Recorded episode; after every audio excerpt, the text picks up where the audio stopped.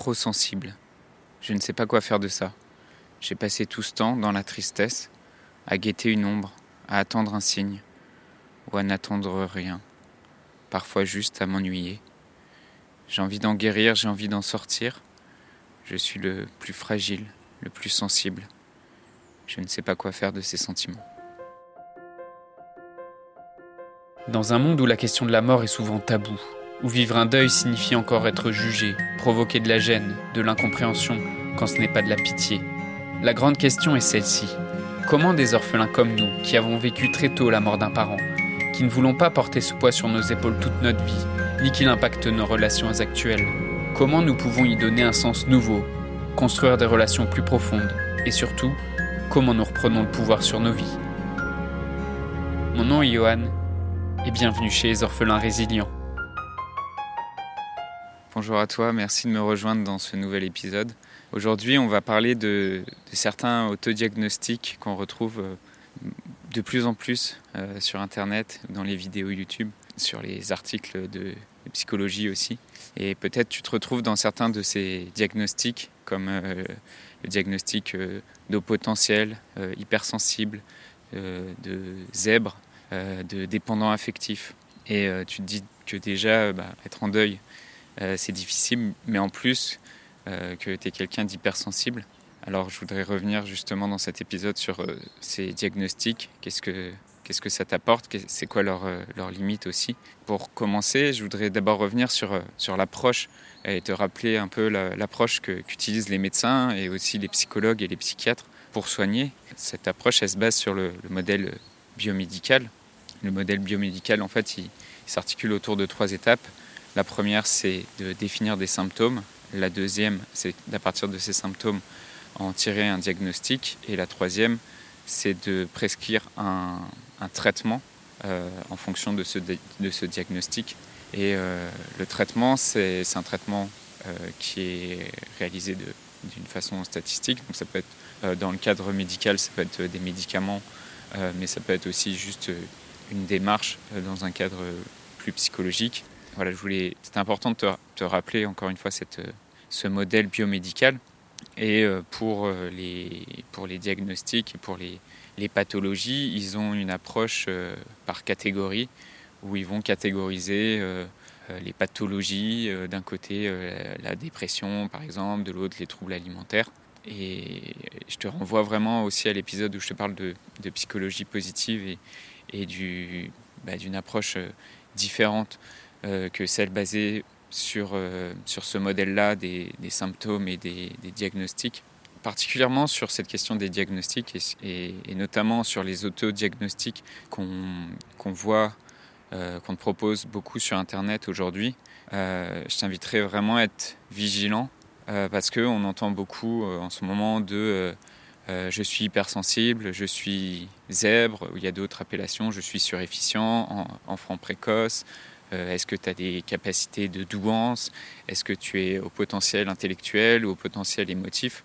Euh, Il y a d'autres termes comme euh, surdoué ou surefficient? Et ça, évoque souvent des cas un peu atypiques dans lesquels on se retrouve un peu, un peu tous. Et bah, en tant qu'orphelin, bah, tu peux aussi te retrouver dans ces, dans ces descriptions d'hypersensibilité, de, au potentiel émotif ou de, voilà, d'une difficulté à, à, gérer ses émotions on s'y retrouve un peu tous parce que c'est formulé euh, d'une manière un peu vague avec euh, des, critères de détection du symptôme qui sont largement contestables. Et, euh, j'ai creusé un peu ce qu'il y avait derrière, derrière ces vidéos et souvent on est amené à, répondre à un, QCM ou à répondre à... Enfin c'est même pas un QCM, c'est souvent c'est des questions assez binaires sur oui, non, est-ce que tu te retrouves dans cette discussion? Et euh, les questions qui sont posées pour euh, diagnostiquer euh, l'hypersensibilité, c'est de l'ordre de est-ce que tu te sens indigné par l'injustice? Est-ce que tu possèdes des fortes convictions morales? Est-ce que tu as un grand sens de l'intégrité? Est-ce que tu as le, sentiment d'être en décalage avec les autres? Est-ce que tu as trop de pensées? Est-ce que tu te poses trop de questions? Est-ce que tu as un mental envahissant? Et est-ce que tu te laisses déborder par, par tes émotions quand des événements importants se produisent? Et on voit rapidement que dans, ces questions-là, bah, il y a quelque chose d'un peu universel qui touche tout le monde. Donc cette question du, diagnostic de, en disant est-ce que tu es indigné par l'injustice? Oui, du coup tu es quelqu'un d'hypersensible. Qui va répondre en fait qu'il n'a pas un grand sens de l'intégrité, qui va répondre qu'il n'est pas indigné par l'injustice. Et on retrouve ce type de, diagnostic aussi euh, qu'on pose sur des personnes de, notre entourage, euh, des personnes qu'on trouve toxiques. Par exemple, euh, quelque chose qui, qui, revient beaucoup aussi comme, comme diagnostic, qu'on peut vraiment questionner sur savoir s'il y a une base scientifique, c'est le, pervers narcissique. Et souvent, c'est j'ai un, un, un ex-copain qui est pervers narcissique, manipulateur. Et en fait, en général, et c'est là-dessus euh, que je voudrais vraiment te poser, euh, te questionner aujourd'hui et t'inviter à te poser des questions, c'est que c'est, il n'y a pas eu de diagnostic en fait. Et donc il y, a généralement euh, un article psychologique, il y a une vidéo qui parle de ça, qui comme ça fait une liste de différents critères qui ont souvent peu de, de caractère scientifique. Euh, parce qu'il n'y a pas une mesure précise de, de ces symptômes. Et donc, euh, bah, il n'y a pas eu de diagnostic médical, il y a juste eu euh, un article, voilà, une vidéo qui parlait de ça. Et donc, du coup, bah, je vais mettre à croire que je suis hypersensible ou à croire que telle personne est un pervers narcissique. Sauf que c'est un autodiagnostic et donc il n'y a pas forcément un médecin qui est venu vérifier ces symptômes.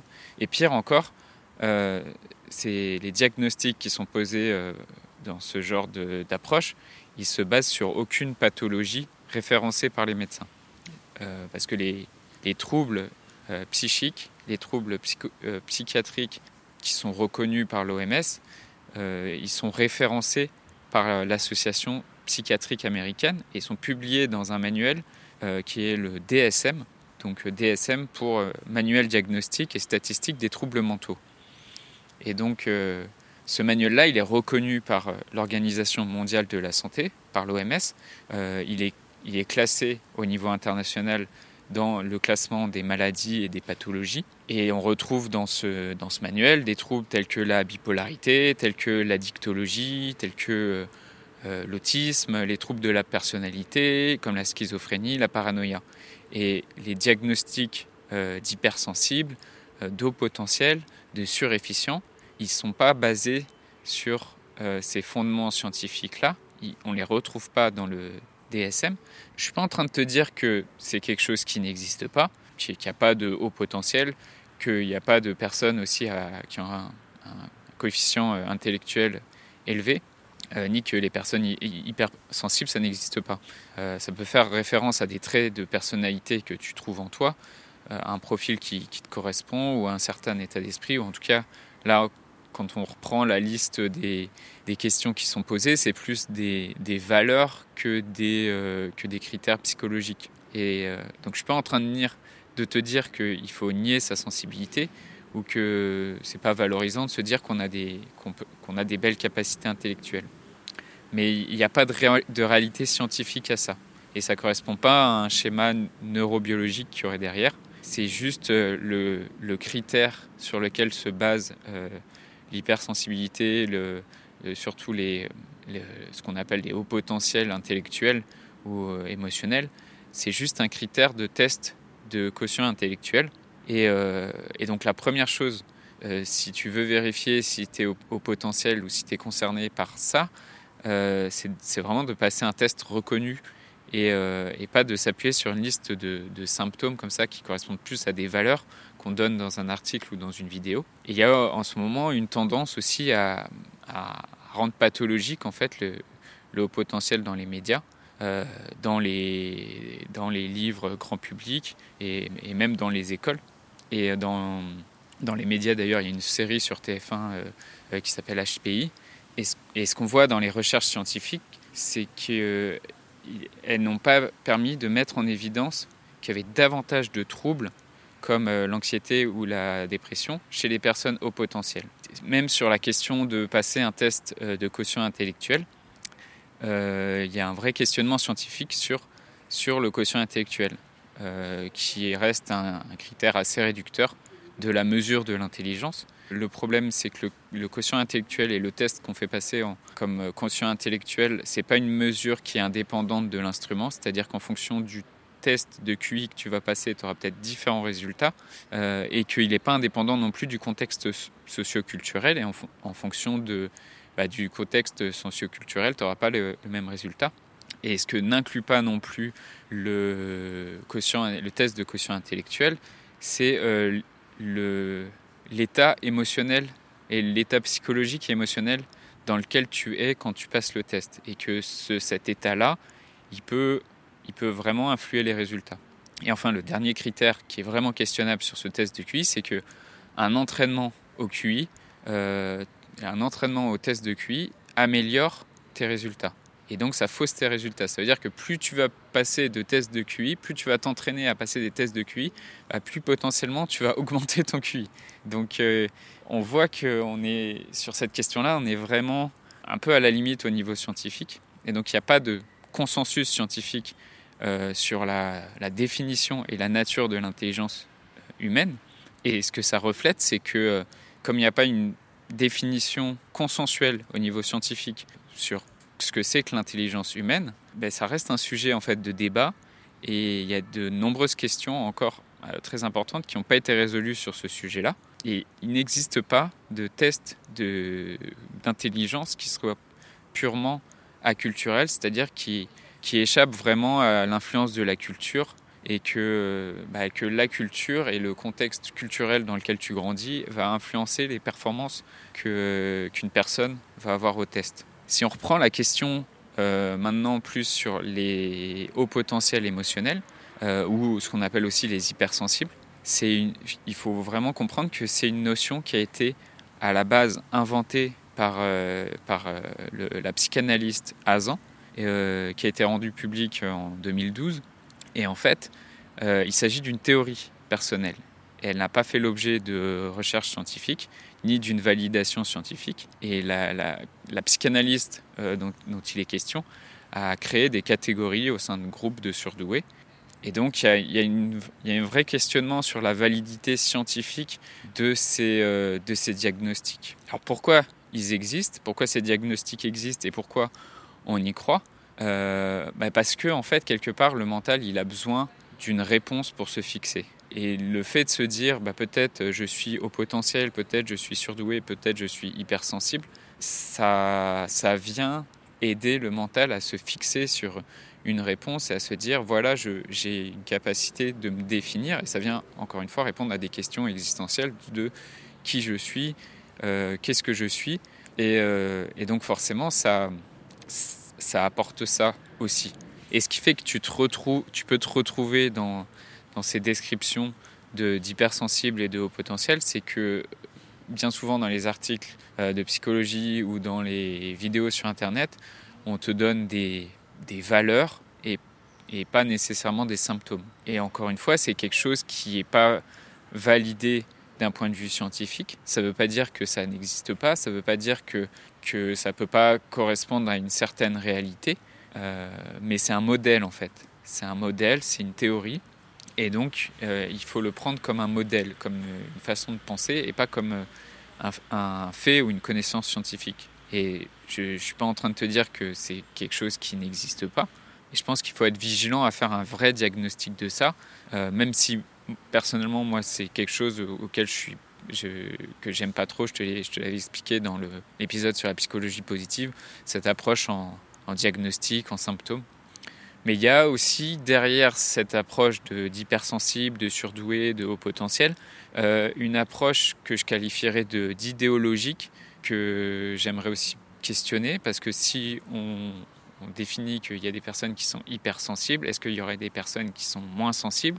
Si on définit des personnes qui auraient un haut potentiel intellectuel, est-ce que ça veut dire qu'il y a des personnes qui ont un, moyen potentiel intellectuel, voire un bas potentiel intellectuel? Et si on dit qu'il y a des surdoués, est-ce que ça veut dire qu'il y a des sous-doués? Et euh, c'est ça aussi, d'un point de vue idéologique, moi, qui me pose vraiment question. En tout cas, le, mérite que ça a, cette approche, c'est peut-être d'abord, je pense, de, de reconnaître que tu as une sensibilité, que tu peux avoir une sensibilité et de, t'autoriser aussi euh, cette sensibilité. Euh, je pense que tu n'es pas obligé de te, catégoriser et te qualifier d'hypersensible pour, euh, pour affirmer que c'est quelque chose qui compte pour toi, cette sensibilité, que tu peux avoir un goût artistique par exemple, que tu as, que, que as des émotions et que tu as besoin aussi de reconnaître tout ça. Et, mais peut-être d'observer que c'est aussi quelque chose qui est, qui est commun à tout le monde, même si chacun a des niveaux d'intensité et d'intérêt euh, différents pour ces questions-là. Mais, euh, mais je pense que poser un diagnostic et te mettre dans une catégorie hypersensible, surtout quand c'est basé sur vraiment des, des, critères assez arbitraires euh, et, pas, et pas une démarche vraiment professionnelle et scientifique, ça pose vraiment question. Et pour moi, ça pose vraiment les, tous les dangers et les questions du, du diagnostic, parce qu'après, à partir du moment où tu te vois à partir de ce filtre-là de l'hypersensibilité, je pense que ça, ça, te limite. Et je pense qu'il y a quelque chose en toi, dans ce que tu es, qui ne peut pas être résumé à un mot et qu'on ne peut pas mettre dans une case. Ce qui est vraiment confortable avec ce diagnostic d'hypersensible, c'est euh, qu'il semble répondre vraiment à la question de qui suis-je et que suis-je Sauf que pour moi, cette réponse, elle est beaucoup trop réductrice de ton potentiel, de, ce que tu es vraiment. ce côté-là, je, je t'inviterai plus à chercher qui es-tu ou qu'es-tu ou comment tu te, comment tu, te définis quand tu nais, quand tu t'incarnes, quand tu vis des expériences et que tu meurs. C'est qui ce jeu C'est vraiment ces questions-là en fait qui, qui m'ont permis, qui m'ont amené à avoir euh, une assise, une confiance et une posture plus solide, euh, ce que j'appellerais un ancrage. Parce que pour moi, ce, cette définition d'hypersensibilité, elle a un, goût d'incomplet. Euh, elle fait résonner effectivement des valeurs qu'on qualifierait de valeurs un peu plus féminines, de sensibilité, d'émotion, d'intuition, euh, d'ouverture au monde, et que qu'on opposerait à des valeurs entre guillemets plus masculines euh, d'incarnation, de, force, de volonté, de détermination. Sauf que je pense qu'il n'y a pas une exclusion entre les deux. Et, euh, et si juste, en fait, on ne pouvait pas coller un mot sur ce que tu es, si tu pouvais être tout ça à la fois. Tu pouvais être à la fois le sensible, tu pouvais être à la fois l'intelligence, euh, du courage, de la force, de la confiance et de l'espoir. Voilà. Est-ce que c'est quelque chose, toi, dans lequel tu t'es peut-être reconnu en, tant qu'orphelin? Parce que forcément, la question des émotions et la question de la sensibilité, elle apparaît euh, nécessairement dans le, deuil, avec tous les questionnements qui vont avec. Est-ce que ce diagnostic d'hypersensibilité, c'est quelque chose qui te parle? Est-ce que c'est quelque chose euh, qui résonne en toi? Euh, et, si c'est le cas, si c'est quelque chose dans lequel tu te retrouves, est-ce que tu as eu cette démarche euh, d'aller voir euh, un, professionnel, d'aller voir quelqu'un pour vraiment poser un diagnostic, te faire un test et t'expliquer ce qu'il y avait derrière? Ou est-ce que vraiment c'est juste plus quelque chose que tu as lu et dans lequel tu t'es retrouvé? En tout cas, voilà, j'aimerais aussi avoir ton, ton avis euh, sur cette question-là dans le groupe Facebook des orphelins résilients. Je voudrais te remercier d'avoir écouté cet épisode et j'espère sincèrement que ce que je t'ai partagé aujourd'hui t'a aidé. Si ça t'a aidé, alors assure-toi de le partager avec quelqu'un d'autre qui en a besoin. J'ai créé récemment un groupe Facebook qui rassemble des orphelins ayant pour mission de partager leur expérience et de s'entraider. Ce groupe s'appelle Orphelins Résilients et l'accès est gratuit. Tu peux retrouver tous les détails pour rejoindre le groupe dans la description du podcast. Orphelins Résilients, c'est une communauté d'orphelins entreprenants, audacieux, ayant réellement envie de faire une différence dans leurs relations auprès de leurs proches et avoir une vie de couple inspirante. Dans ce groupe, tu retrouveras des interviews d'experts et d'artistes, des questions-réponses, des lives et des méditations, et surtout un groupe d'orphelins motivés, courageux et bienveillants. Donc je t'invite à rejoindre le groupe dès maintenant, c'est l'endroit dans lequel je partage le plus de contenu en ce moment. Le podcast Orphelin Résilient, c'est un nouvel épisode tous les jours du lundi au vendredi à 8h Merci encore pour ton écoute. Je te laisse découvrir le sujet du prochain épisode. À très vite. Nous verrons dans le prochain épisode comment construire un couple inspirant malgré ce deuil que tu vis.